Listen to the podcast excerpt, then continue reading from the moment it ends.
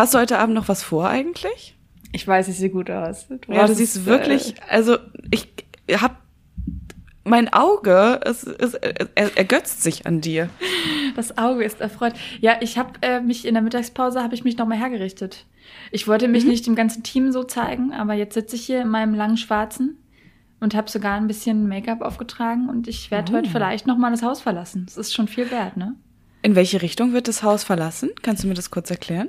Da fährt man schon in die Stadt rein. In die Stadt rein? Ja. Ähm, zur Quelle, ja? also zur Quelle des Alkohols.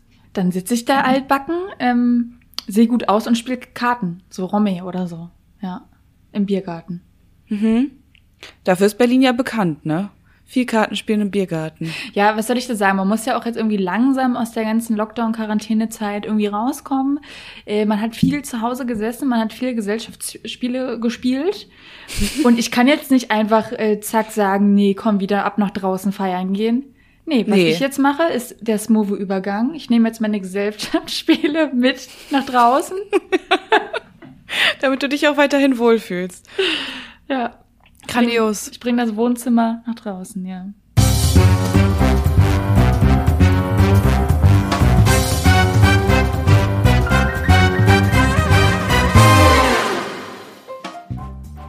Hallo und herzlich willkommen beim Wein und Weiber Podcast. Mein Name ist Lisa und ich sitze hier zusammen mit meiner Kollegin Mona. Jede Woche sprechen wir hier bei einem guten Glas Wein über die Liebe, das Leben und unsere Arbeit beim Online-Magazin wmn.de. Heute sprechen wir darüber, was es heißt, narzisstisch veranlagt zu sein. Hi, Mona. Hi, Lisa. Du hast es jetzt gerade kurz angeteasert, was, worüber wir sprechen. Ich würde es kurz, kurz einordnen wollen. Ja. Ist das okay für dich? Ja. Weil vielleicht, hm. Wir wollen niemanden überrumpeln hier. Bitte. Nee, das wollen wir nicht, weil also so ein bisschen dachte ich, wir sprechen heute über das Thema, weil unsere unsere letzte Folge, erinnerst du dich, da haben wir über Business Tipps gesprochen als Business Girls. Nee, als Business Babies hießen wir, glaube ich, ne? ja, ja, da, haben, da sind wir ein bisschen in die esoterische Richtung abgedriftet und ein bisschen in die, in die Bossy-Babies-Richtung. Bossy-Babies Esoterik-Richtung, ganz genau. Ich habe noch mal ein bisschen drüber nachdenken müssen im Nachhinein und mir ist aufgefallen, dass ich vielleicht da unseren HörerInnen was mitgegeben habe, was in eine Richtung narzisstisches Denken tendieren könnte später. Vielleicht habe ich sie ein bisschen zu sehr in diese Richtung gepusht. Kannst du dir das vorstellen? Warum? Äh, ich glaube, ich weiß im Ansatz, was du meinst, weil ähm, du ein übertriebenes Selbstbewusstsein eingefordert hast in dem Moment, was man mhm. sich auch durch positive Affirmationen einfach selbst einredet, Tag für Tag. Aber ich glaube, wir werden im Laufe der Folge sehr, sehr schnell darauf kommen, dass das absolut nichts mit Narzissmus zu tun hast, hat, was du hier gerade, worauf du hinaus möchtest. Ich, okay, ich bin mal gespannt. Denn, okay, also in der letzten Folge ging es unter anderem teilweise um die Law of Attraction, äh, die besagt, dass man das Schicksal beeinflussen kann, indem man anders über sein Schicksal nachdenkt oder über sich selbst nachdenkt.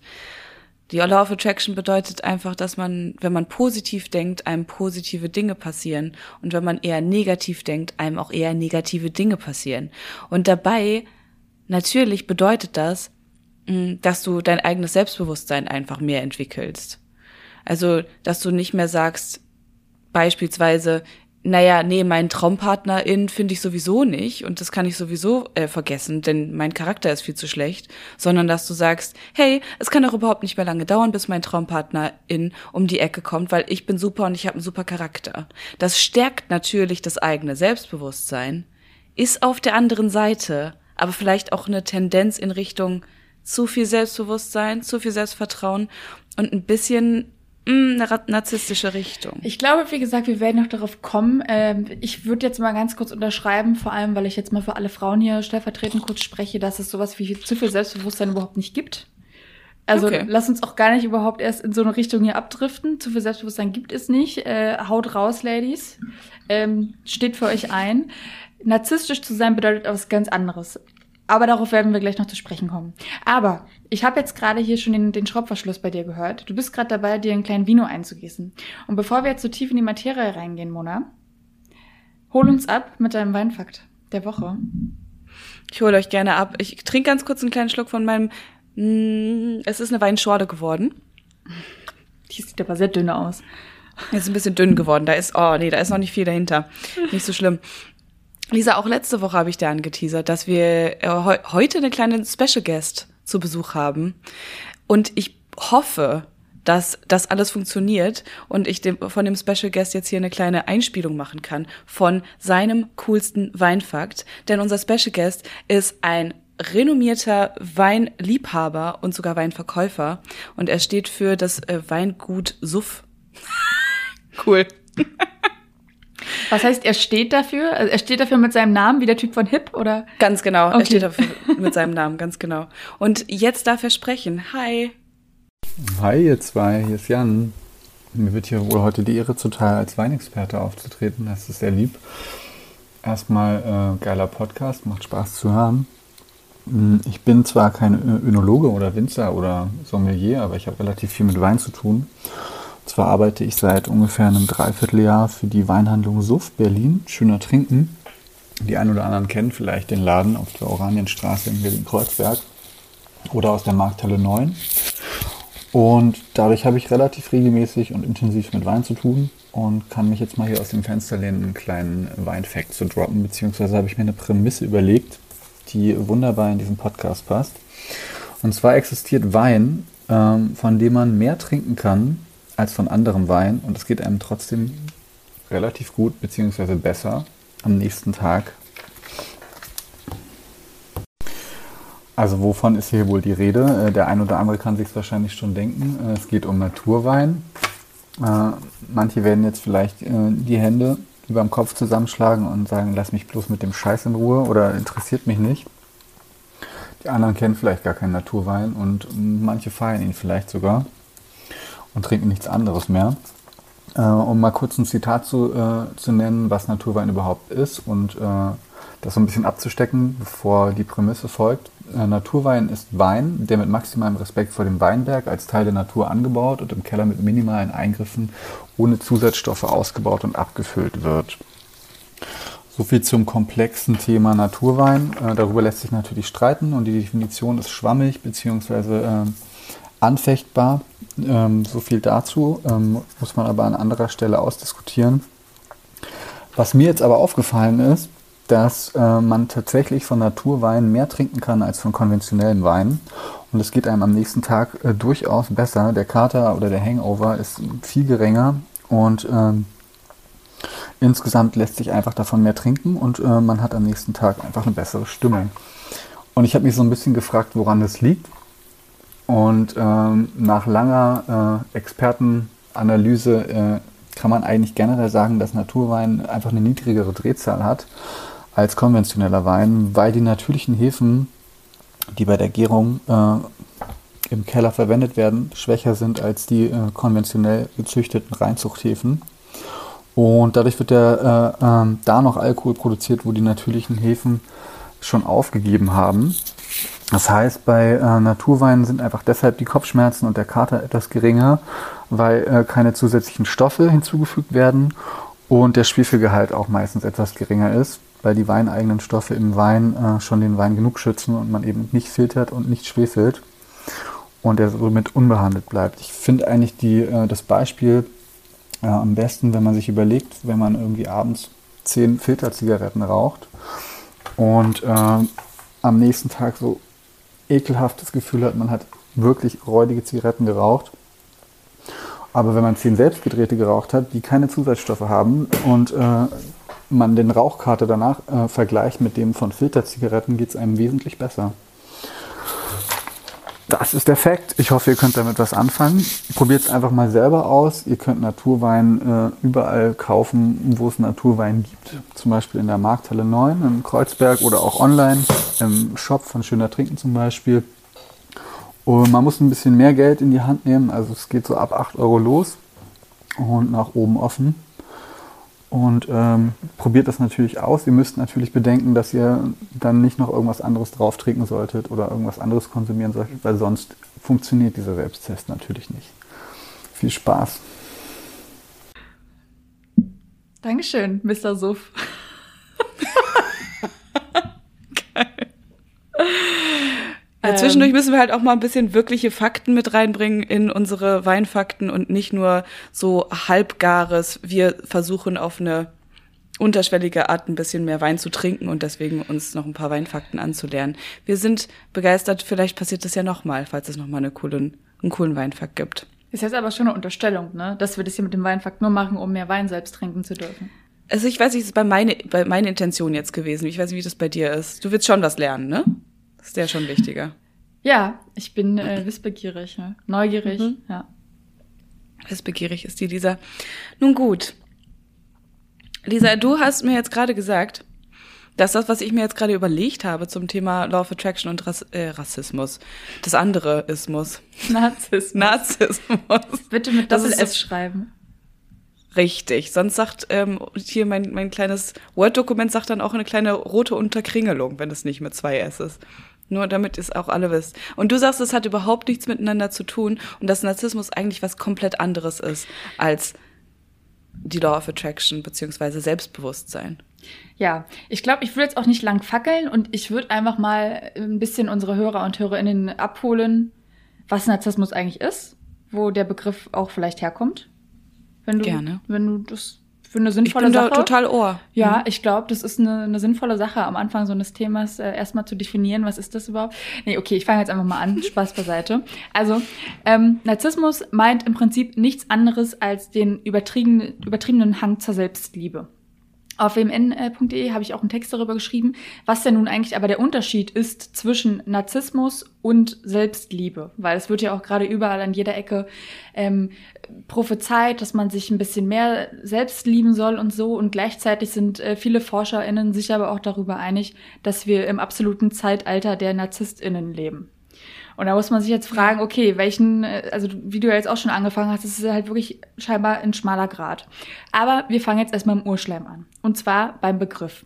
Der Begriff des Narzissmus geht zurück auf den griechischen Mythos des jungen Nazis. Das war ein Flusssohn von Kephisos und Lairope. Wer, wer kennt sie nicht, ne? Klar, kennt man doch. Leirope oder Nairope? Leirope. Leirope. Mhm. Die sind aber auch gar nicht so wichtig. Wer wichtig ist, ist allerdings der Nemesis. Der hat nämlich den guten Nazis bestraft, weil Nazis war immer schon ein sehr, sehr eitler Mensch und sehr, sehr, ja, in sich selbst verliebt. Und äh, Nemesis hat sich dann gedacht, nö, den bestrafe ich jetzt. Und zwar damit, dass er fortan nur noch sich selbst lieben kann und nicht mehr zu richtiger Liebe fähig ist. Ah ja. Und so kam es dann zu einem schönen Tag, dass der junge Nazis an einem See war und der wollte daraus trinken. Und dann hat er sich kurzerhand einfach in sein eigenes Spiegelbild, was er da im See erblickt hat, verliebt, wollte das umarmen und ist bei diesem Versuch ganz, ganz kläglich ertrunken und gestorben. Also schwimmen konnte er auch nicht, der Nazis. Nee, das, äh, nee, das, der war beschäftigt mit dem Umarmen, seine Spiele. Der musste umarmen. Ja. Ich finde, ähm, die Story total interessant, weil damit ja auch unterschwellig äh, schon vieles noch in diesem Wort Narzissmus mitschwingt und zwar, dass diese Menschen halt auch nicht fähig sind äh, zu richtiger Liebe. Mhm.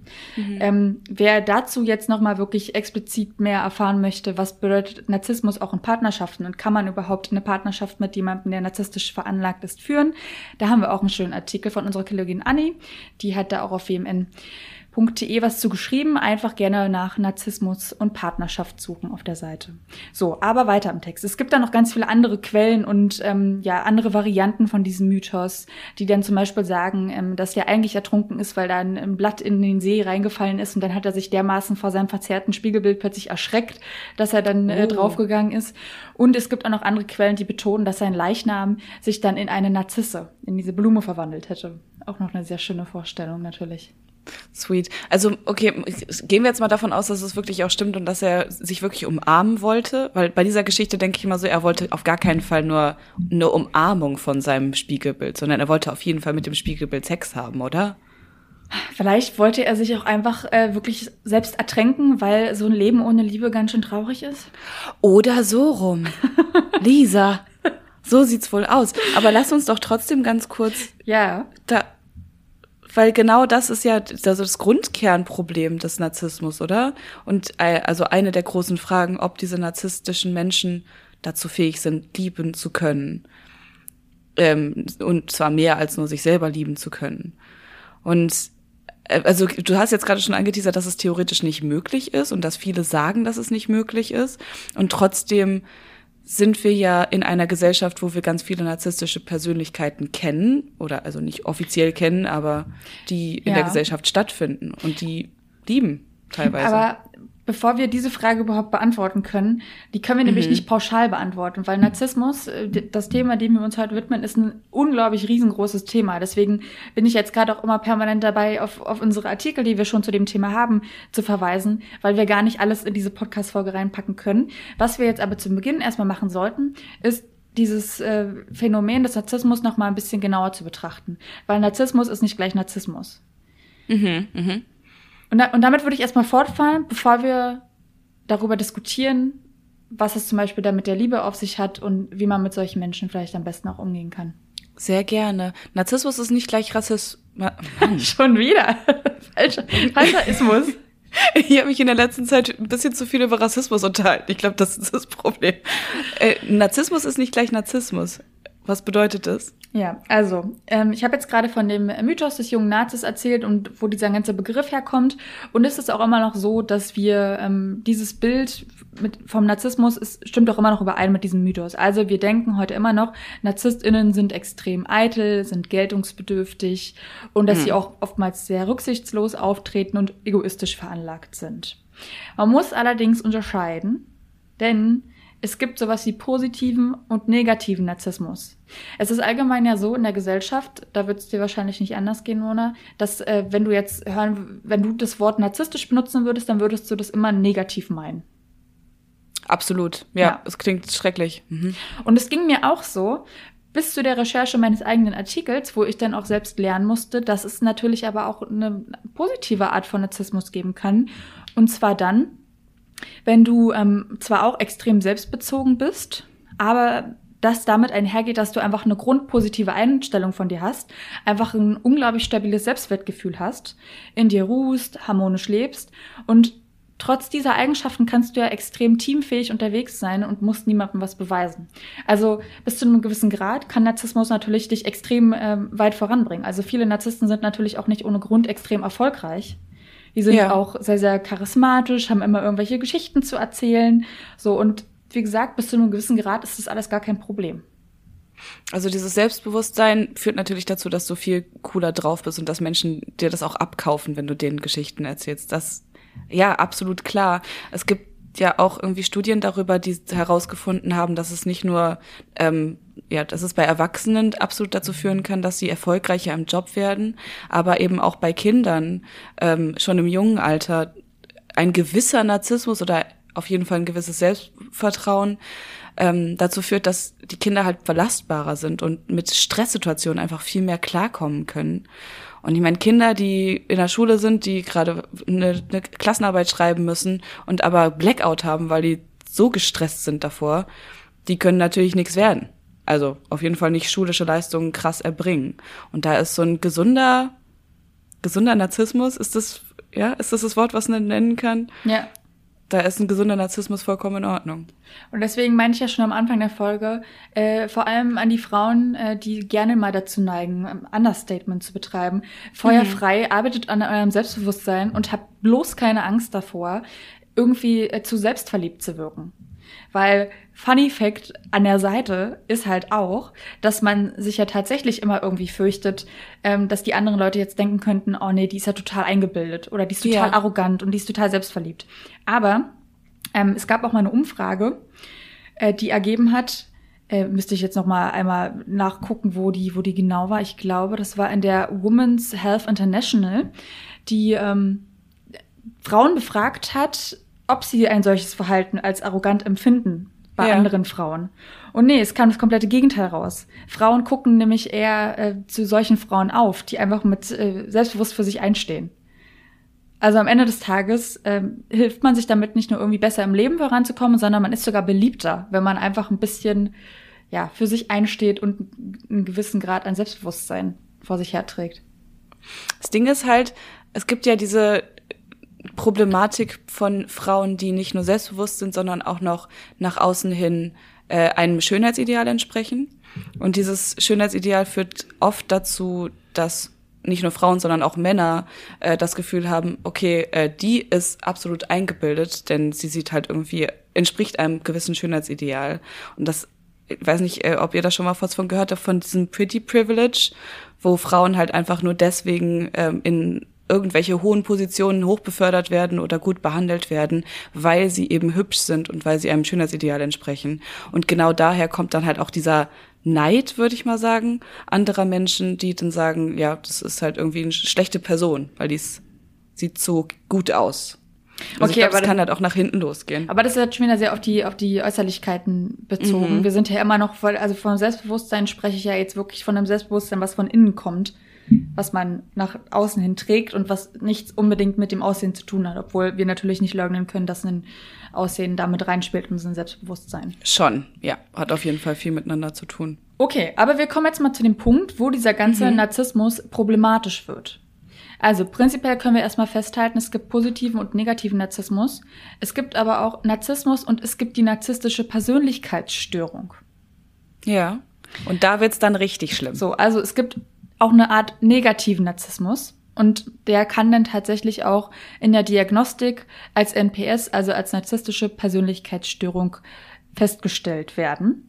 Und der beginnt immer dann, und es ist äh, eigentlich bei allen psychischen Erkrankungen so, wenn Leid beginnt. Für den Betroffenen selbst oder für alle umstehenden Personen, die mit dieser Person zu tun haben. Mhm. Leid entsteht dann, wenn? Na, wenn jemand dadurch Schaden nimmt. Also wenn du zum Beispiel, also du selbst bist ähm, am Leiden, wenn dein, äh, dein Alltag dadurch beeinträchtigt wird, mhm. du Probleme dadurch im Job zum Beispiel bekommst, Probleme in Beziehungen bekommst, weil du keine Beziehungen führen kannst. Ja. Ähm, genau, also das, so würd, würde ich jetzt Leid definieren. Und du hast da einige Merkmale, an denen man das sehen kann. Inwiefern ja, man zu sehr narzisstisch ist. Also wenn wir jetzt wirklich von dieser narzisstischen Persönlichkeitsstörung sprechen, gibt es halt natürlich auch diagnostische Merkmale. Die sind vom Statistischen Manual psychischer Störungen, dem DSM-4. Und ähm, ich lese jetzt mal die Eigenschaften vor, auf die diese Menschen äh, zutreffen müssen, die auf diese Menschen zutreffen müssen, so rum. Und es müssen fünf dieser Symptome zutreffen, damit man von dieser NPS sprechen kann. Okay. Ich lese mal vor, ja? Oh also, Gott. extrem narzisstische Menschen haben das übertriebene Gefühl, wichtig zu sein. Mhm. Sie haben Fantasien von grenzenlosen Erfolg, Macht, Schönheit oder idealer Liebe. Also auch einen genauen Plan. Ja, sie fantasieren die ganze Zeit davon. Also mhm. das ist auch immer ihr oberstes Ziel, extrem erfolgreich im Leben zu sein. Erfolgreicher als alle anderen, mächtiger als alle anderen. Sie glauben, dass sie einzigartig sind und vor allem von besonders angesehenen Personen verstanden werden. Also Sie könnten sich vorstellen, ähm, Person XY, äh, also ich würde mich so gut mit dem Bill Gates und mit dem Steve Jobs verstehen. Also die würden, das sind die einzigen, oder ja? Ich hätte jetzt eher gesagt, dass sie mit, ich hätte jetzt eher gesagt, dass sie mit äh, Donald Trump gerne mal golfen gehen würden, so nach dem Motto, ja. Trump und ich, wir wären so gute Kumpels. Mhm. So, es geht weiter. Äh, wer an einer narzisstischen Persönlichkeitsstörung leidet, muss auch noch erfüllen, dass er die übermäßige Erwartung daran hat, bewundert zu werden von allen anderen. Also ja. das ist das höchste Ziel des Narzissten eigentlich, dass äh, permanent alle Menschen um ihn herum ihn bewundern. Und ihm dann auch das genauso mitteilen. Oh ja. Gott, wie du das machst, das könnte ich niemals. Und das ist, du bist der Einzige, der genau so handeln kann. Mhm. Und sie gehen auch durchs Leben und erwarten, dass man sie dementsprechend behandelt. Sie wollen also auch bevorzugt behandelt werden. Okay. Weiter geht's. Sie nutzen andere aus, um ihre eigenen Ziele zu erreichen. Also sie sind auch immer nur auf ihr eigenes Ziel bedacht.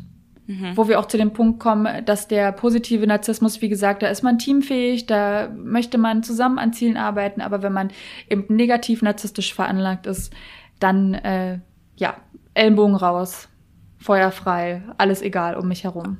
Alle anderen sind scheißegal, okay. Richtig. Ähm, auch eine sehr, sehr wichtige Eigenschaft eines Narzissten oder einer Narzisstin, wir müssen ja hier auch ein bisschen gendern, ne? wir wollen ja jetzt hier nicht den Männern irgendwie Unrecht tun, ist, dass sie extrem wenig Empathie entwickeln können für andere Menschen. Also sich nicht in andere hineinversetzen können. Und ähm, auch eine große Eigenschaft ist der Neid. Oder aber sie glauben, dass andere neidisch auf sie wären. Auch sehr, sehr gerne gesehen. Und zuletzt einfach ein extrem arrogantes Verhalten. Also da kommt einiges zusammen. Also das klingt gerade nach dem unsympathischsten Zeitgenossen Menschen, den man sich so vorstellen kann auf der ganzen Welt. Ich kann mir halt nicht vorstellen, dass das unge äh, un nicht gesehen wird, dass jemand da eine sehr narzisstische Persönlichkeitsstörung hat.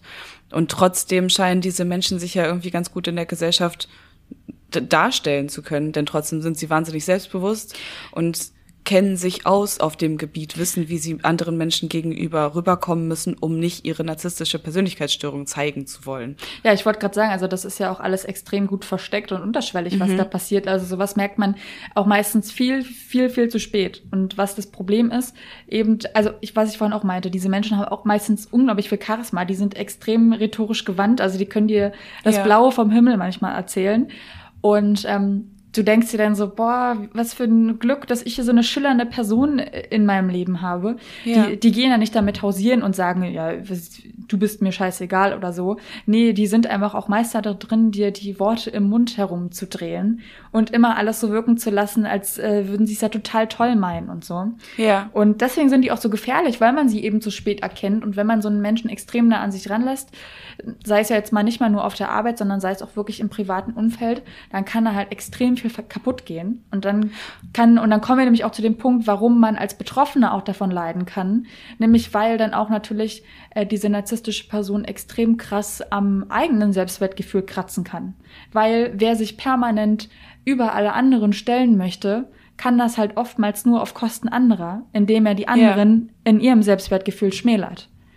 Okay, dann gehen wir noch mal kurz zurück. Wir haben eine Pers narzisstische Person, die mit uns in eine Beziehung eintreten möchte. Wir, ne? Hallo, ich Sagen bin Narzisst, wollen wir? Hallo, guten Tag. Jetzt geht's hier erstmal richtig los. Okay, diese Person kommt in unser Leben rein und du merkst es nicht. Du hast das Gefühl, ey, das ist die perfekte Person. Ähm, genau darauf habe ich gewartet. Schlau, redegewandt, wahrscheinlich auch noch ultra belesen, denn die müssen ja auf jeden Fall ähm, wenn sie an ihrer Karriere arbeiten wollen, dann müssen sie sich wahrscheinlich einiges anlesen, machen Komplimente, haben dir aber, geben dir trotzdem das Gefühl, äh, nicht nur ich bin was Besonderes, sondern du bist auch was Besonderes. Und wann schlägt es dann um? Wann merken dann, merkt man dann als in einer Beziehung sein, da Mensch mit diesem narzisstischen Menschen, jetzt wird's schwierig?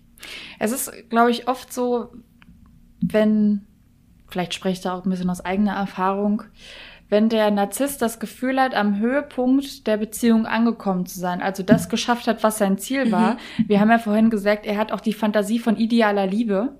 Das ja. heißt, wenn er es geschafft hat, dass die Person sich in ihn verliebt hat, wenn wir jetzt mal von einem Mann ausgehen in dem Moment, weil wir jetzt gerade von einer heterosexuellen, heterosexuellen Sicht, oh Gott, schwieriges Wort darauf äh, sehen. wenn er das geschafft hat, wenn die Person sich in ihn verliebt hat, ja. Dann lässt er wie eine heiße Kartoffel fallen. Weil jetzt wird langweilig. Dann wird's langweilig. Und dann äh, kommen natürlich auch so Verhaltensweisen an den Tag, die einfach extrem. Also ich habe jetzt gerade gesagt, man wird extrem krass in seinem Selbstwertgefühl ähm, geschmälert. Das kann jetzt zum Beispiel sein. Ich mache jetzt mal eine, eine Beispielsituation, damit das ja. hier immer ein bisschen anschaulicher wird. Ähm, ich würde jetzt zum Beispiel nach Hause kommen, ja, und ähm, dann würde mein Partner, ist jetzt nicht mein Partner, ist jetzt wirklich rein hypothetisch, was ich hier erzähle, alles würde, gut, ja, würde da auf der Couch sitzen und würde mit irgendeiner ähm, alten Schulfreundin, die er irgendwie lange nicht gesehen hat, würde der so ein bisschen hin und her texten und ich setze mich halt neben ihn auf die Couch und guckst rüber und sie so, ja, die schicken sich ja die ganze Zeit irgendwelche äh, flammenden Herz-Emojis rüber. Oh, jetzt kommt da auch die Aubergine noch dazu als äh, kleiner Smiley. Also ich merke so, okay, krass, das ist hier gerade, äh, wir sind jetzt zwar in einer Beziehung, aber ähm, der schickt sich gerade mit einer anderen Frau Sexnachrichten einfach neben mir auf yeah. der Couch. So, dann würde ich sagen, äh, wie ist denn das? Ähm, wieso machst du das da gerade? Also was, was soll denn das jetzt hier? So, und der typische Narzisst würde dann ähm, nämlich nicht irgendwie jetzt die Schuld äh, einsehen, würde sich entschuldigen oder so. Nee, der würde nämlich den krassen Schritt gehen und sagen, ja, das ist ja deine Schuld. Du warst ja jetzt gerade unterwegs, du hast ja extrem wenig Zeit für mich gehabt, deswegen muss ich mich ja jetzt irgendwie ablenken. Mm, mhm. Also sowas wie Gaslighting und den anderen Leuten sagen, du bist eigentlich schuld daran, dass ich hier gerade Scheiße gebaut habe. Exactly. Aber niemals sehen, dass ich selbst Scheiße gebaut habe. Exactly. Sind dann Narzissten auf jeden Fall Menschen, die betrügen in einer Beziehung? Boah, das äh, also würde man jetzt natürlich von ausgehen, weil wenn sie sowieso ihren eigenen Vorteil die ganze Zeit nur sehen, dann würde ich jetzt auch mal davon ausgehen, klar, äh, in einer Beziehung, wo nicht immer nur Kirschen essen ganze Zeit ist, manchmal muss man auch den Kirschkern essen, da sind die äh, Narzissten wahrscheinlich sehr, sehr schnell dabei, zu sagen, ich brauche jetzt hier was Neues, was Schönes, was Cooles, äh, was Leichtes und Lockeres und nicht meine äh, eingefahrene Beziehung. Habe ich keine Zahlen zu. Kann ich dir keine Zahlen. gerade wirklich nicht sagen. Aber vielleicht, vielleicht ist es so. Wir äh, gucken das nochmal nach, denn also ich habe das Gefühl, dass das auf jeden Fall ganz gut zusammenpassen kann. Ich habe also, auch noch ja, ich kann nur aus eigener Erfahrung sprechen und da war es der Fall, ja. Aber äh, weißt du, also ich will jetzt nicht, ja, voll, wir müssen voll. echt nochmal die Zahlen danach liefern, dass wir jetzt hier kein, kein Bullshit in die Welt raussetzen, ne? Auf jeden Fall. Also ich habe mich halt dabei so ein bisschen gefragt, also so, so ähnlich habe ich mir das halt auch gedacht, dass Narzissten sich wahrscheinlich eher so verhalten würden, dass sie das auch noch, weiß ich nicht, vor dem Partner in tun würden. Sexnachrichten mit irgendjemand anderem austauschen, das ist natürlich schon ein bisschen krass. Ähm, aber die Frage ist ja dann, mit welchen Persönlichkeiten sollten Narzissten dann überhaupt zusammen sein? wenn wir sowieso davon ausgehen, dass Narzissten eine Persönlichkeitsstörung haben und da jetzt auch nicht unbedingt von weg können, dann müssten Narzissten sich mit, mit ganz speziellen Menschen zusammentun, damit beide glücklich werden damit. Und es gibt einen ähm, Psychologen, der sich darüber Gedanken gemacht hat, dessen Namen ich gerade nicht mehr weiß. Mona, darf ich ganz kurz pullern gehen? Können wir eine Mini-Pause machen? Und kannst Aber du natürlich. Zeit suchen? Okay, danke. Ich suche. Wie heißt er? der Typ, von dem ich gerade gesprochen habe, heißt Otto F. Kernberg. Und tatsächlich ist es anscheinend der berühmteste Psychiater der Welt. Der alle von den ganzen berühmtesten. Der kommt aus Österreich. Du meinst ja, du meinst, also der berühmteste Psychiater aus Österreich ist ja wohl mal Sigmund Freud, ne? Also. äh, der jetzt noch unter uns weilt. Wollen wir das vielleicht noch dazu? Oh, also, meinst du, Sigmund Freud weilt immer noch unter uns, ja, auf seine Art und Weise? Der schwebt hier immer noch auf seiner Kokainwolke über uns.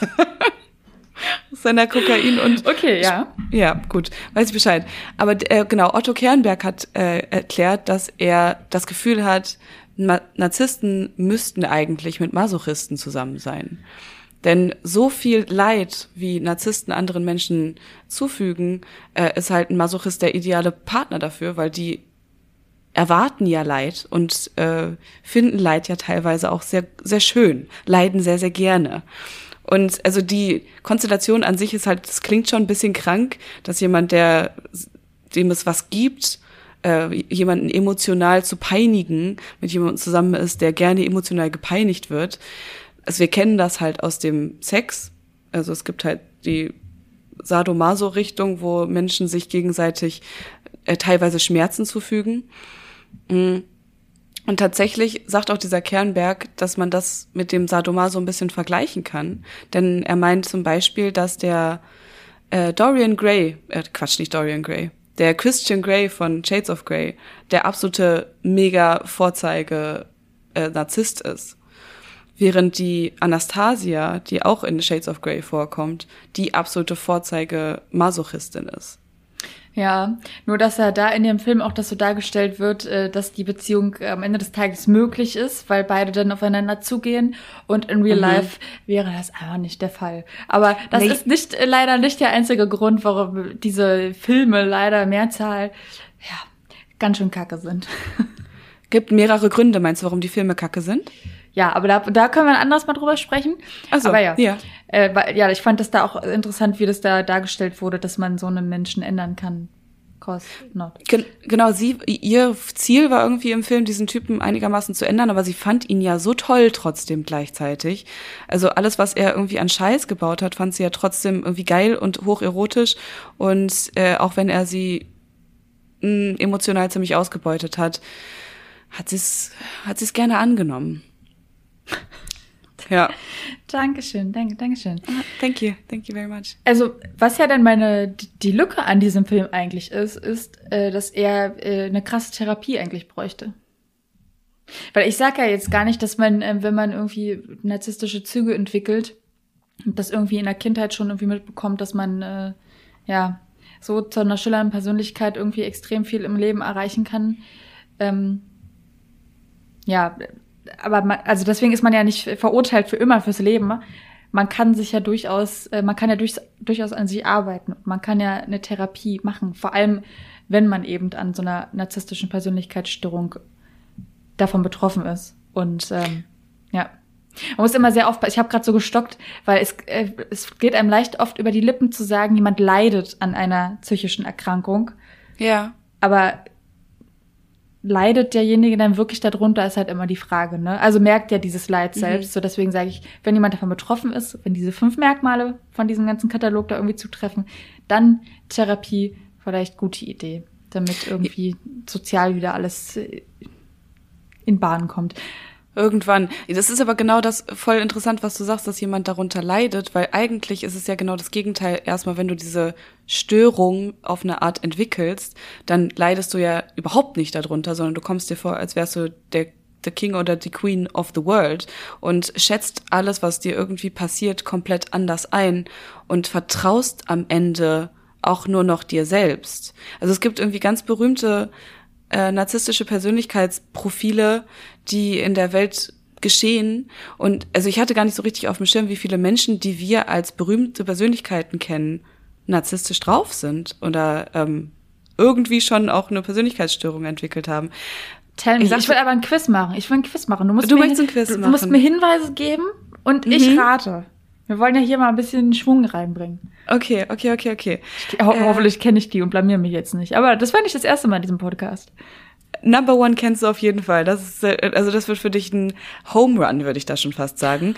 Mm, Person des öffentlichen Lebens, Fernsehen, liebt es zu laufen, viel, viel, viel gerne laufen Meinen und auch nackig mit, zu laufen. Wollen wir mit viel, lau nackig laufen? Gerne nackig laufen, ja ist eine Person, die ganz gerne auch im öffentlich-rechtlichen mit einer sehr hohen Stimme dargestellt wird, äh, in, in verarschte Situationen. In nicht verarschte Situationen hat sie nicht mehr so eine hohe Stimme, wie sie früher hatte. Ich weiß nicht, ob euch das mal aufgefallen ist. Früher, die früheren Staffeln, da hatte diese Person eine so hohe, quietschige Quietschstimme und jetzt hat sie sich dazu entschieden, dunklere Stimme zu haben. Okay, also ich, äh, ich würde jetzt halt auf Heidi Klum tippen, aber. aber ja, okay. Zwölf Gummipunkte für dich auf Gummi? jeden Fall. Gummipunkte, ja. Gummibärchen. Gummipunkte. Ich möchte Gummibärchen haben als Preis. Kriegst du. Okay. Nur rote. Genau, weil Heidi Klum anscheinend, also klar, nicht nur, dass sie sich selber super toll findet und gut aussehend und äh, witzig und gedöns, äh, sondern sie zeigt halt durch zum Beispiel so Aktionen wie diese Kostümaktion an Halloween. Diese äh, Heidi Klum macht das ja irgendwie jedes Jahr, dass sie sich 28 Stunden in eine Maske legt und dann das krasseste Halloween-Kostüm hat auf der ganzen Welt. Und das ist anscheinend eins von den Merkmalen, wo eine an, ein Anfang einer narzisstischen Persönlichkeitsstörung passiert. So dieses ähm, Ich muss komplett das besonderste Kostüm haben, komplett besonders aussehen, nochmal ganz was anderes machen als alle anderen auf der Party. Ja. Und da kommen wir aber ja genau zu dem Punkt, was ich vorhin auch meinte, mit den ähm, ForscherInnen, die dann irgendwie meinten, wir leben halt auch einfach in einem Zeitalter von Narzisstinnen. Ja. Weil was die ja auch macht, ist das extrem krass in den sozialen Medien ähm, zu zelebrieren. Zum Beispiel dieses Halloween-Outfit und der generell auch ihren nackten Körper, den sie auch auf jeden Fall mit ihrem Alter unbedingt zeigen kann, alles gut. sollte. Mhm. Ähm, und wo man dann auch wieder an diese Grenze kommt, ist es jetzt halt gesunder Narzissmus oder ist es äh, negativer Narzissmus? Mhm. Weil alle, die wir irgendwie ein Instagram-Profil haben und permanent irgendwelche Bilder von uns posten, um uns damit selbst zu erhöhen und um Likes zu bekommen, um irgendwie vor allem, was ich noch krasser finde als Selfies, weil das ist nochmal eine andere Geschichte, finde ich auch immer, wenn Leute so aus ihrem Urlaub immer alles posten müssen. Das esse ich ja. gerade und du nicht. Hier liege ich gerade am Strand und du nicht. Ja, da, da kommen ja noch ganz viele Faktoren hinzu. Dieses Angeben damit, ja, ich habe Urlaub, du nicht, ich kann es mir leisten, du nicht.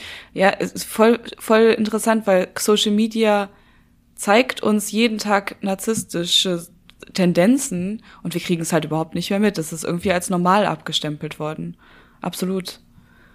Und ja, die Frage, ist das gut oder nicht? Bei Heidi Klum kann ich nicht richtig einschätzen, weil die Frau scheint sehr glücklich zu sein und die scheint ja auch zu Beziehungen beispielsweise fähig zu sein. Aber ich finde es so lustig, dass du das gerade so erzählst, ähm, ja. weil wir haben keine Ahnung von dieser Frau. Ab, also, mhm, weil ja. die begleitet uns ähm, mich seitdem ich in der ersten Klasse bin oder so gefühlt. Ja. Ähm, aber ich habe nämlich gerade drüber nachgedacht, ähm, dass man das Gefühl hat, extrem viel von Heidi Klum zu wissen, aber was weiß man eigentlich? Okay, stimmt, ja. Wir wissen ihre, wir kennen ihre Beziehungen beispielsweise.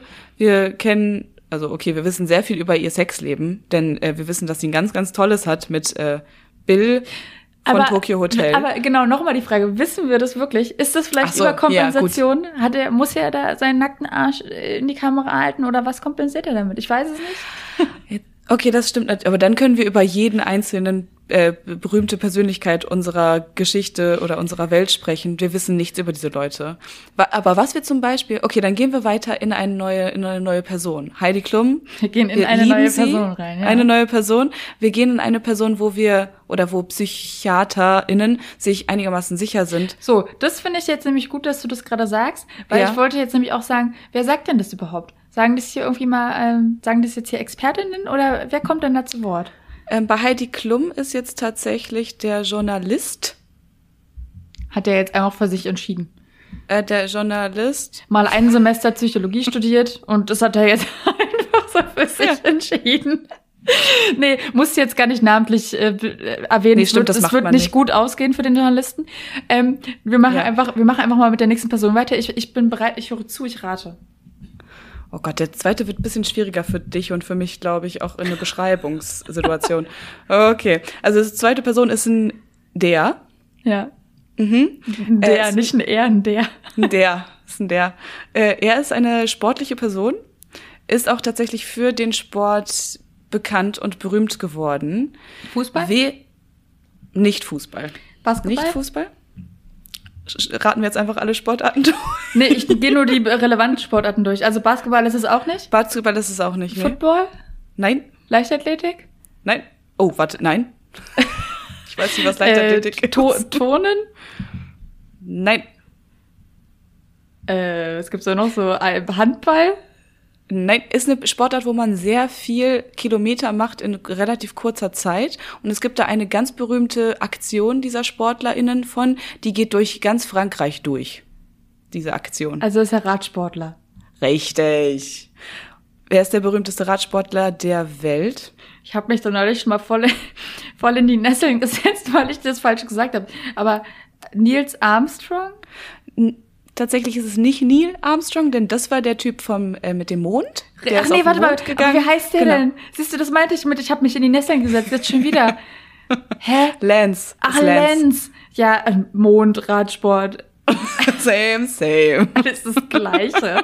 Muss man für beides irgendwie körperlich fit sein und irgendwie lange sitzen. Also so eigentlich, ja, Lisa, du hast es eigentlich zusammengefasst, worum ja. es geht. Aber tatsächlich hat Lance Armstrong, also der Typ ist halt irgendwie siebenfacher äh, Tour de France-Gewinner, so, der hat halt voll krasse Sachen abgerissen, hat aber über Jahre hinweg hat er sich Doping reingezogen, die ganze Zeit. Und der, also das ist halt irgendwie schon krass, als es rausgekommen ist.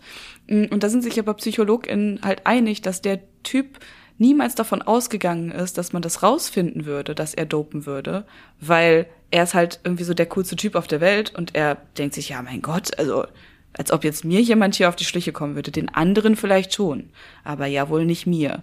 Und das war nicht so schlau tatsächlich, denn das hat am Ende dazu geführt, ja, dass er bei der Tour de France nicht mehr so den, großes, den, den größten Stellenwert hat. Und dass ich seinen Namen nicht mehr, mehr richtig auseinanderhalten kann mit so. dem Typen aus dem Mond da. Aus dem, aus dem Mond. Aus dem Mond raus. Aus dem Mond. ja. Gibt's noch jemanden? Hast du noch, hast du noch Bock auf einen? Einen habe ja, ich noch. komm, einen rate ich noch. Ich bin, äh, ich hoffe, es ist nicht schon wieder ein Sportler, aber. Oh, kein Sportler? Nee. Hm, ist aber auch ein der. Hm. Komischerweise. Haben wir, da eigentlich, haben wir da eigentlich Zahlen, wie die Verteilung ist äh, von einer narzisstischen Persönlichkeitsstörung? Das müssen wir mal kurz nachgucken, würde ich mal sagen. Möchtest du da mal eine Googelung erfahren? Ich mache da mal eine schnelle Googelung, weil ähm, ich meinte ja vorhin, ich möchte den, ähm, den Männern nicht Unrecht tun. Deswegen gucke ich da einfach mal gerne nach. Aber mir geht irgendwie die männliche Form da leichter über die Lippen. Ich glaube auch, das sind tatsächlich wieder mehr Männer, aber wir sollten uns da nicht in die Nässe setzen. Du hast recht und ich gehe auch kurz auf Toilette. Mhm. Ich habe Erstaunliches erfahren. Erstaunliches hast du erfahren. Erzähl ich, es mir. Ich habe jetzt nachgeguckt. Wir sind gerade der Frage aufgelaufen, ähm, wer ist denn überhaupt von so einer narzisstischen Persönlichkeitsstörung betroffen?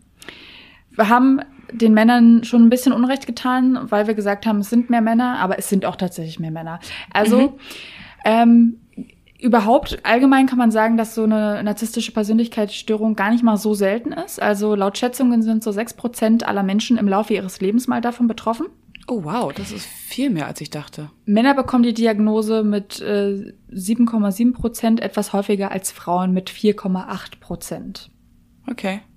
Und hier steht auch in dem Text, den ich hier offen habe, ähm, dass wir damit nicht allein sind, dass wir da eher äh, Männer in die Schuldvermutung mit reinnehmen. Das machen sogar aber auch Expertinnen, also auch Psychiater und Psychiaterinnen, lassen sich manchmal so ein bisschen von diesem Bild im Kopf äh, wohl leiten in ihren äh, Therapiesitzungen sogar. Aha. Und auch noch eine ganz interessante Sache ist, dass Narzissmus, ähm, also es gibt einen männlichen und es gibt einen weiblichen Narzissmus. Und äh, wohingegen Männer das oftmals sehr, sehr offen vor sich hertragen, dass sie so schillernde Persönlichkeiten sind und extrem von sich selbst überzeugt, ähm, sind Frauen oftmals eher, ähm, zeigen sich sehr verletzlich, sehr vulnerabel, steht hier und wollen aber trotzdem extrem besonders behandelt werden. Und weil wir jetzt gerade an diesen Punkt gekommen sind, würde ich, bevor wir weitermachen, ganz kurz nämlich mal noch eine Sache hier einschieben. Ja, gerne. Schieb und zwar, mal. wir haben jetzt ganz viel über Narzissmus gesprochen und äh, auch darüber gesprochen, dass man, du meintest es vorhin auch schon, man so narzisstische Personen extrem leicht erkennen könnte, natürlich. Vielleicht manchmal ein bisschen Geht man spät. von aus. ja. ja. Aber es gibt eben auch eine Sonderform, und zwar gibt es auch noch den verdeckten Narzissmus. Ja. Und die Menschen, die vom verdeckten Narzissmus betroffen sind, die sind halt nicht extrem, die haben nicht so ein aufgeblasenes Selbstwertgefühl, sondern die sind auch extrem mit Selbstzweifeln geläutert. Okay, also und wollen deswegen besonders behandelt werden, weil sie das Gefühl haben, sie werden immer, sie sind nicht an der Sonnenseite des Lebens, sondern. Ja, genau. Also ein Beispiel, jemand, der typischerweise narzisstisch ist, der muss halt allen im Leben immer erzählen, alles läuft so toll, alles ist richtig geil und äh, ich bin der Beste, der Tollste oder die Beste und die Tollste. Und jemand, der an äh, verdeckten äh, Narzissmus davon betroffen ist, die würden halt eher so im Selbstmitleid baden. Ah, aber ah, ja, okay. eben mhm. dadurch dieses Phishing for Compliments betreiben, weil sie dadurch eben auch Anerkennung haben wollen und dann alle sagen, ei, ei, du bist doch so toll, mach dir keine Gedanken und so. So. Da musste ich jetzt nämlich gerade daran denken, ähm, als ich das mit dem weiblichen vulnerablen mhm. Narzissmus gelesen habe. Okay, interessant. Also mega spannend. Also beide sind auf jeden Fall darauf aus, von anderen die Bestätigung zu erfahren. Ja. Es ist nur die Frage, inwiefern oder wie sie sich die Bestätigung holen. Einmal durch Selbstüberschätzung und andererseits durch mhm. Phishing for Compliments. Aber wir waren right. noch mit einer, mit einer, mit einer Person, waren wir noch beschäftigt, oder? War, war da noch was? Wir sind da noch mit einer Person beschäftigt, wo ich das Gefühl habe, wir sind ganz, ganz sicher, dass da kein Phishing for Compliments stattgefunden hat, sondern eher eine Art Selbstüberschätzung. Selbstbeweihräucherung. Eine sehr, eine sehr große rauchende Person auf jeden Fall. Eine rauchende? Eine weihrauchende Person. Ach so, okay, jetzt war es ja. mich schon auf den falschen Weg gebracht. Ich dachte jetzt schon irgendwie, wir sprechen jetzt über Helmut Kohl oder so. Nicht, wahrscheinlich ist er es auch, kann ich mir auch gut vorstellen. Okay, nicht. Äh, diese Person, von der wir jetzt sprechen, die hat einen ganz die hat einen riesengroßen Einschnitt in unser Leben tatsächlich auch gemacht, beziehungsweise eher in mein Leben, in mein früheres Leben. Wir haben da schon mal drüber gesprochen, als wir über Disney-Charaktere gesprochen haben. Mm, vielleicht hat diese Person ein bisschen was mit Disney zu tun, vielleicht hat sie da äh, einen besonderen mh, mm, Zweig des Disneys selbst erfunden. Geht um animiertes Disney vielleicht. Na, da bin ich doch schon wieder raus. Okay, ich dachte, vielleicht hättest du dir gemerkt, worüber wir gesprochen haben. Alles klar. Viele von unseren HörerInnen werden wahrscheinlich jetzt schon wissen, worum es geht. Äh, zweitens, diese Person hat uns allen wirklich wunder, wunderschöne technische Gerätschaften in unser Haus hineingebracht. Sonst können die nicht viel, aber wunderschön sind sie schon. Okay. Äh, diese Person hat, äh, hat vor allem dadurch geglänzt, dass sie Technik nicht mehr nur technisch macht, sondern für den Laien und für die Laien bedienbar macht. Ich kann mir gerade absolut nichts. Ich habe hier gerade so einen so einen Smack-Kühlschrank vor Augen oder so, aber pinke Toaster, keine Ahnung. es geht tatsächlich um technische Gerätschaften, die man viel in der Hand hat die man einfach nur so auch Sexspielzeug und so batteriebetrieben, Akku geladen oder hm. oder okay okay ich dachte ich gebe dir einen kleinen Hinweis wegen Hand und wegen Hand und Hand und Handy maybe Handy aber da okay. gibt es doch so viele Hersteller.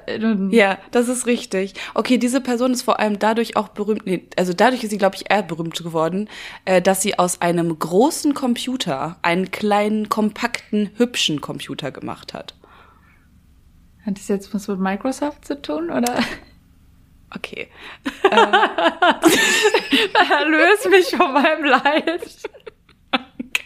Okay. es ist Steve Jobs. Er hat Apple äh, groß gemacht und in während Apple groß gemacht wurde, sie haben doch, die, das erste, was sie gemacht haben, ist von riesengroßen, ekelhaften, hässlichen Monstercomputern, die runter einzudampfen auf diese kleinen, hübschen, weißen Apple-Dinger die nur noch ein äh, Bildschirm waren und der kom komplette Computer da drin war. Und irgendwann ist dann Apple dazu weitergegangen, dieses iPhone zu erfinden und das schönste Handy der ganzen Welt zu erfinden, ohne dass es jetzt eine krasse, mega andere Funktion hat als alle mhm. anderen Telefone. Es sieht einfach nur viel, viel schöner aus. Und dann noch, dass da zusätzlich mh, hm, Pixar Animation Studios ist von und mit Steve Jobs äh, groß geworden. Aber das hat doch jetzt schon ja nichts mit Disney zu tun gehabt. Also du hast mich da ganz schön auf den Holzweg geführt. Immer so, muss ich jetzt einfach mal zu meiner Verteidigung sagen. Ich bin jetzt einfach mal klassisch narzisstisch und schiebe jetzt einfach mal die Schuld dafür, dass ich die Antwort gerade nicht wusste, auf dich. Perfekt. Also sehr gut. Okay, und da hat jetzt einfach ähm, sein Psychologe oder seine Psychologin hat jetzt mal ein bisschen was geleakt, oder?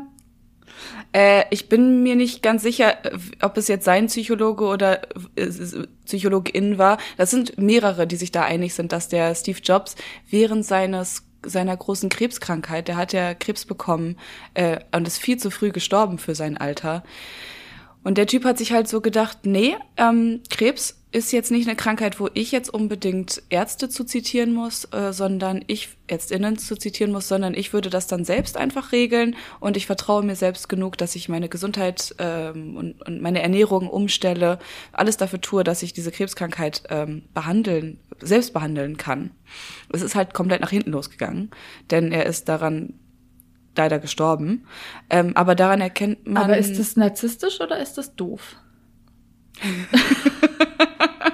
Ja, das ist halt irgendwie so ein bisschen Narzissmus im Endstadion, wie manche sagen. Es Narzissmus im Endstadion bei dem Thema Krebsmutter.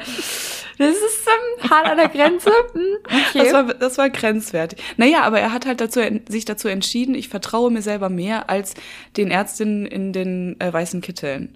Und das, also es machen viele Menschen, das gibt's ja immer mal wieder, aber bei ihm ist es halt so krass nach hinten losgegangen, weil er sich dachte, ich kann mir selbst mehr vertrauen. Ähm, und ich bin selber belesener, besser, schlauer als die Menschen, die das halt studiert haben oder was auch immer. Mhm. Und daran ist er leider dann am Ende auch gestorben. Man kann also an Narzissmus sterben, ist jetzt deine, deine Aussage. Das ist jetzt die Aussage. Das, also ich bin ja, richtig. ich bin ja hier auch äh, für journalistisch tätig. Da muss ich gerade eine Headline draus formen und das wäre jetzt die Headline dann geworden, die ich jetzt rausgezogen hätte. Narzissmus kann tödlich sein, ja. Ja. Okay, Lass uns in den letzten Minuten noch ganz kurz darüber sprechen. Wir haben jetzt extrem viel über dieses Thema ausgeholt und ich finde es auch extrem spannend und ähm, da mal so ein bisschen reinzugucken in die, in die, ja, einfach in dieses Thema. Ähm, ich habe jetzt einmal schon hier angesprochen mit dem, mit dem verdeckten Narzissmus, dass es den auch gibt, also dass man den immer gar nicht so leicht erkennen kann. Mhm. Es ist ja aber extrem wichtig, dass man narzisstische Menschen erkennt im Leben, dass man einfach weiß, ob man die überhaupt in sein Leben reinlässt oder auch im Zweifel weiß, dass man mit denen äh, ja gesondert umzugehen hat. Ne? Also diese Beweihräucherung, Beweihräucherung vielleicht nicht so zulässt oder so. Mhm. Nee, sie nicht so nah an sich ranlässt, wie man normale, weil man no, wirklich davon, an sich ranlassen würde. Weil man wirklich davon Schaden nehmen kann, einfach als mhm. Person, wenn man ja dem nicht gewappnet ist und wenn man sich da an dem eigenen Selbstwertgefühl kratzen lässt. Und das ist natürlich noch einmal an alle Frauen nichts, was wir wollen. Wir wollen natürlich alle stark, gestärkt durchs Leben gehen, nicht narzisstisch, aber voller Selbstliebe und äh, mit vollem Selbstbewusstsein. Und deswegen habe ich hier nochmal drei Sachen mitgebracht, woran man auch vor allem verdeckten Narzissmus, also generell Narzissmus, aber auch verdeckten Narzissmus erkennen kann und wo vielleicht die Alarmglocken läuten sollten. Okay, jetzt, müssen, jetzt haben natürlich alle die Ohren gespitzt und denken mhm. sich, gucken, gucken gleich ihr soziales Umfeld einmal durch. Fragen sich, hä, ist es schon soweit? Bevor ich jetzt anfange, muss ich direkt sagen, dass ich habe jetzt hier drei Sachen mitgebracht. Ähm, verdeckter Narzissmus ist extrem schwierig zu diagnostizieren und festzustellen. Und nur weil ich jetzt diese drei Sachen hier sage, müsst ihr jetzt nicht direkt euren Partner oder eure Partnerin auf der Couch angucken beim, äh, beim Hören dieses Podcasts und euch denken, ach du Scheiße, das Raus. ist äh, hier nicht gut. Nee, also ich fange einfach mal an. Mhm. Jemand, der verdeckt narzisstisch ist, ist extrem kritikunfähig. Okay. Also, ähm, ich habe es ja vorhin schon einmal gesagt mit diesem Beispiel auf der, auf der Couch mit dem Partner, der da irgendwie textet ne, und fremdfischt und so. Was äh, die Narzissten dann tun, ist eben äh, nicht nur Kritik nicht anzunehmen, sondern sie vielleicht sogar auf die andere Person, die die Kritik gibt, umzumünzen. Also Test kann man da starten, eine berechtigte Kritik auszusprechen und dann zu schauen, wie derjenige darauf reagiert. Vielleicht nicht nur unberechtigte. Ja, ich glaube, man kriegt es auch so relativ äh, gut mit. Ich habe in meinem Text habe ich einen ähm, in meinem Text auf wmn.de habe ich ähm, eine Arbeitssituation auch mal als Beispiel genommen, weil ich da mhm. so ein mhm. bisschen von diesem Beziehungsthema auch weg wollte. Und äh, da habe ich geschrieben zum Beispiel, dass eine Chefin äh, jemandem ähm, eine Bewertung fürs letzte Projekt gibt und da dann zum Beispiel sagt so, äh, hey, ähm, das war nicht so ganz gut gelungen, weil du hast dir für die falschen Dinge in diesem Projekt zu viel Zeit genommen. So, das wäre jetzt die Kritik, die die Chefin offenbart hat. Und äh, was dann der Narzisst oder die Narzisstin sagen würde, wäre, ja, das kam ja nur zustande, weil die mir einfach zu viel Freiraum gelassen hat und kein, nicht genug Anleitung gegeben hat oder so. Also man würde wieder die Kritik äh, auf die Chefin selbst zurückgeben. Ah ja, okay. Sehr, sehr plakativ. Und was dann halt das Gefährliche ist, ähm, derjenige, der dann nicht narzisstisch veranlagt ist und der diese Kritik vielleicht gegeben hat, der ist dann natürlich sehr, sehr schnell so, dass er die Schuld vielleicht bei sich selbst sucht. Ich kenne das von mir, dass wenn ich auf jetzt jemanden so treffen würde, der das sagt, dann wäre ich so, ach okay, krass, scheiße, was kann ich denn besser machen und so. Mhm. Ja. Also der, das Gegenteil von einem narzisstisch veranlagten Menschen ist ein unsicherer Mensch oder ein sehr selbstkritischer Mensch. Ja. Also geht ja, ja meistens. Ich glaube, so, die werden auch gerne so gesucht von, von narzisstisch veranlagten Personen, weil sie die eben zu ihrem eigenen Vorteil nutzen können.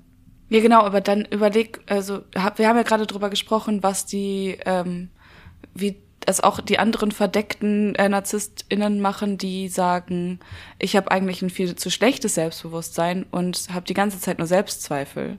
Würden die dann auch so reagieren darauf, wenn jemand den Kritik entgegenbringt, die Kritik woanders umzumünzen? Oder würden sie sagen, oh ja, mein Gott, ja, ich bin so schlecht und ich habe sowas von überhaupt gar nicht drauf. Äh, das liegt aber daran, dass ich eine schlechte Kindheit hatte. Vielleicht so rum?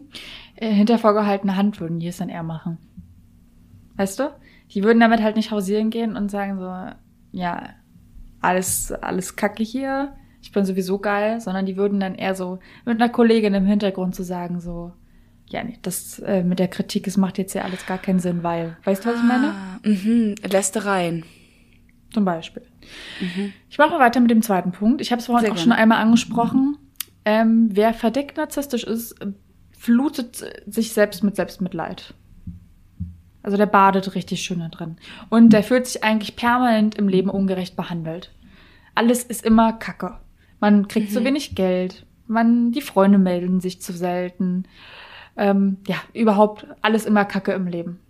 Und alles ist irgendwie zurückzuführen darauf, dass mh, hm, die Kindheit war doof und ich habe sowieso nie die richtige Chance bekommen, genau, gut die, zu werden im Leben. Die, die sind auch oftmals wirklich äh, sehr, das ist auch noch ein Ding von Narzissten, die sind ja nicht, die sind ja nicht ähm, irgendwie blind vor dem, was sie sind. Die gehen ja sogar manchmal damit hausieren, dass sie irgendwie eine schwierige Kindheit hatten vielleicht ja, oder ja. so und machen, stricken eine richtige Story draus und suchen sich dadurch eben auch dieses Selbstmitleid, um Anerkennung zu bekommen. Ist gar nicht so doof, ne? Ist ja eigentlich auch gar nicht so doof, ne? Es ist relativ schlau, weil natürlich hast du erstmal, wenn jemand wirklich eine schlechte, schreckliche Kindheit hatte, bist du natürlich erstmal total gewillt, diesen Menschen mehr Credit zu geben, mehr Props zu geben und zu sagen, ja, cool, dass du trotzdem irgendwie alles hinbekommst und dass du trotzdem eine einigermaßen standfeste Person bist. Und dann wird es wahrscheinlich noch viel, viel schwieriger, irgendwann dahinter zu steigen und das hab, zu differenzieren. Ich habe noch eine kleine, ein kleines Warnsignal hier mitgebracht. Und zwar kann man, also das fand ich tatsächlich sehr interessant, ähm, wenn Nehmen wir mal ein Beispiel, wenn dir jetzt jemand irgendwie, du erzählst jemandem, dass es dir nicht so gut geht. Ja. So, keine Ahnung, äh, du möchte jetzt hier kein, kein Beispiel erfinden. Das, das möchte ich dir jetzt nicht auf, äh, auferlegen, hier irgendwas, aber du, keine Ahnung, du warst jetzt irgendwie lange krank und hast deswegen extrem wenig geschafft.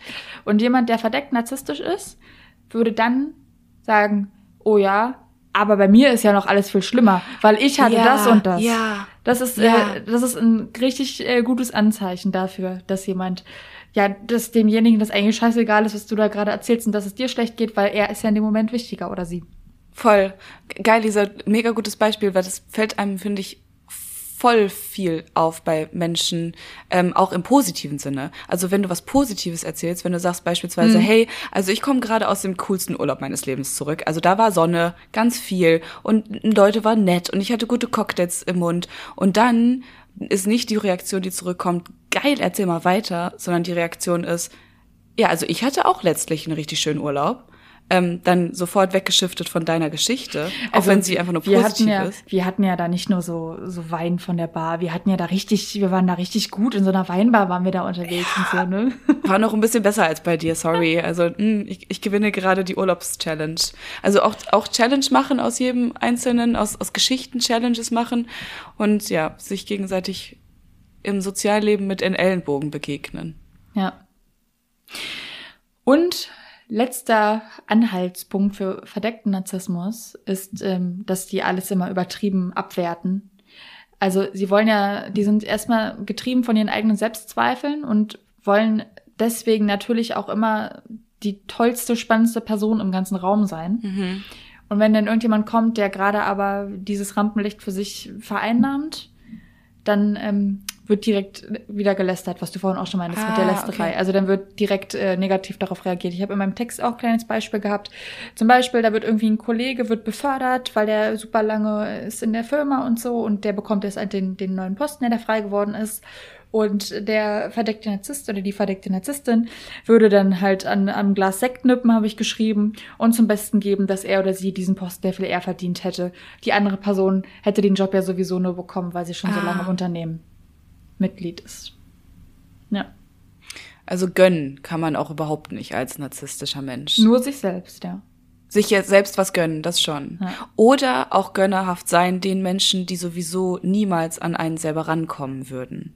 Also jemand, der unter einem steht, äh, unter den, der narzisstischen Person steht, in der Rang- und Tackordnung, dem gönnst du schon mal, ne, komm, de, den, den Cocktail, da freut er sich doch jetzt drüber, den, den darf er trinken. Aber bloß weiß, nicht einen besseren als ich meinen. Ich weiß, was du meinst, aber das würdest du dir dann auch nicht, ähm, du gönnst dem das ja dann nicht, weil du dem das gönnst, sondern du würdest mhm. dem das ja gönnen, weil du dir selbst im Hinterkopf auch noch denken würdest, aber bei dem habe ich jetzt ein, äh, wie sagt man, eine, eine Kerbe, ein Stein. Im, ein Stein im Brett, ein Stein im Brett, sagt man. Mhm. Der könnte mir ja später äh, noch fünfmal Gefallen tun, weil da habe ich dem ja einmal einen Cocktail spendiert. So nach du dem hast Motto. absolut recht. Ja. Mhm. Also immer das aus der persönlichen, dem persönlichen Vorteil bedacht sein dabei. Ja. Ja, Elisa, wir müssen uns hüten vor solchen Leuten. Ich wollte gerade sagen, das, das ist das Fazit unserer Folge. Ja beachtet mal ein bisschen so eure Mitmenschen. Wie sind die drauf? So sind die sind die vielleicht überhaupt so gut? Und äh, mein Plädoyer für diese Folge ist auch wirklich mal dann zu gucken in seinem näheren Umfeld ähm, und vielleicht auch mal auszusortieren. Es ist völlig in Ordnung, auch Freundschaften, Beziehungen ruhen mhm. zu lassen und da nicht weiter irgendwie Effort reinzustecken, sondern auch wirklich mal zu sagen, nee, das tut mir jetzt gerade nicht gut. Immer wenn jemand einem nicht gut tut im Leben, dann ist es auch einfach wirklich in Ordnung loszulassen. Und nicht nur auf Beziehungen, sondern auch auf den Job. Ne? Also es gibt ja auch äh, toxische Arbeitsplätze, wo es auch mhm. mit narzisstisch, die auch mit narzisstischen Persönlichkeiten gespickt sind, wo wir jetzt vorhin bei, bei Apple zum Beispiel waren. Ja, auch ja, einfach mal bei Apple nicht so geil. Einfach mal bei Apple kündigen. Ist auch einfach mal eine Ja, nicht, wenn ihr jetzt unbedingt irgendwie in den Stores arbeitet und den Leuten einfach nur Kopfhörer verkauft, da ist, glaube ich, ist, ist okay. Aber wahrscheinlich war das Zusammenarbeiten mit dem guten Steve, war nicht nur geil. Also du hast jetzt aber gerade noch kurz was, das, was Spannendes gesagt, und zwar, dass die Menschen, die ähm, von narzisstischen Persönlichkeitsstörungen betroffen sind, das sind was sieben Prozent Männer, vier Prozent Frauen, die jemals im Leben damit zu tun hatten. Das bedeutet aber, dass man auf jeden Fall da wieder rauskommen kann. Das bedeutet, dass man sowas wie eine Therapie anstoßen kann ähm, oder einfach die Lebenssituationen, die sich dann ändern, dazu beitragen können, dass man weniger narzisstisch ist oder ja, wenn man selbst an sich arbeitet. Würdest du das so unterschreiben oder würdest du sagen, für die Leute ist Hopfen und Malz verloren? Ich bin ja gerade parallel am Goggeln, weil ich weiß ja auch nicht alles. Ist ja auch mein Job zu goggeln und zu recherchieren. Lisa, du weißt nicht alles, weiß ich nicht, ob ich das so mhm. unterschreiben kann. Mhm. Und ähm, hier wird auch nochmal betont, äh, dass die Psychotherapie auf dem Gebiet in den letzten Jahren extrem große Fortschritte gemacht hat und dass äh, vielen Betroffenen von einer NPS einfach auch geholfen werden kann. Es ist aber oftmals so bei psychischen Störungen und Erkrankungen so, dass man sagt, das ist jetzt nicht unbedingt heilbar, aber es ist behandelbar. Mhm. Also es, man kann jetzt, es geht ja dabei auch äh, wirklich um eine, um Wesenszüge, um Persönlichkeitsmerkmale, die man ja. seit seit Kindesalter irgendwie vielleicht auch mit sich trägt, ne? Deswegen, na klar, man kann an sich arbeiten, so dass es halt, dass man so lebt, dass man halt kein Leid mehr damit hat, aber man, ja, ne, es ist, das gehört ja auch immer noch zu einem. Man sollte nicht komplett seine Persönlichkeit ändern müssen. Man könnte hier auch noch mal ganz kurz zitieren.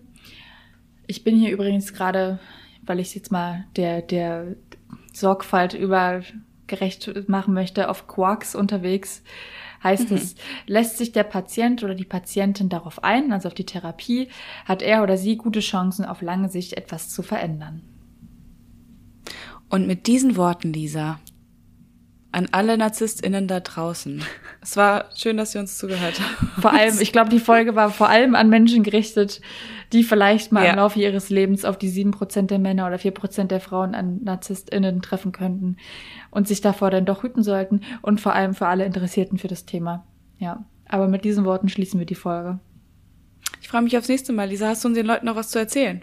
Ach ja, ich habe hier noch was mitgebracht. Und zwar nennt sich das Abmoderation. Das machen wir hier nämlich immer.